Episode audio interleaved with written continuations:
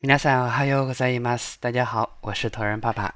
今天的朗读内容来自日本电影《拼桌恋人》中女主收到的未来老公的一封信。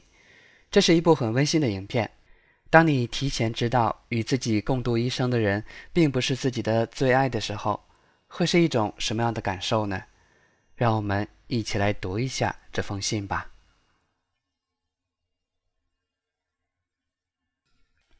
すずへ この手紙を君が読む頃、きっと僕はもうこの世にはいません。最後にどうしても君に伝えたいことがあって、この手紙を書いています。僕の住んでいる未来の世界には、時空を一時的につなぐことで、亡くなった家族と面会でできるシステムがあります。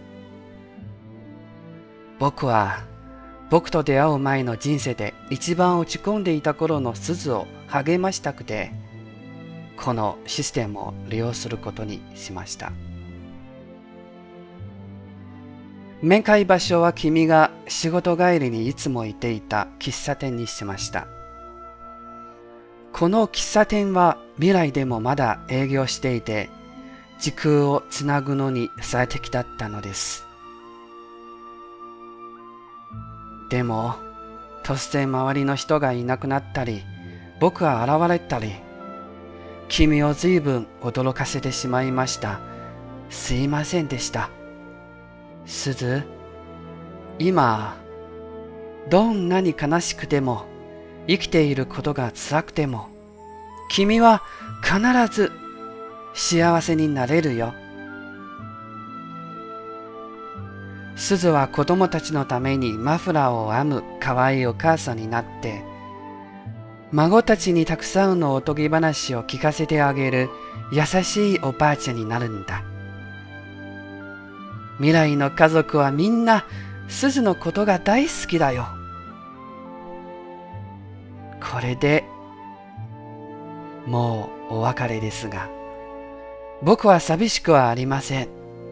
いつかまた君と出会えるはずだから。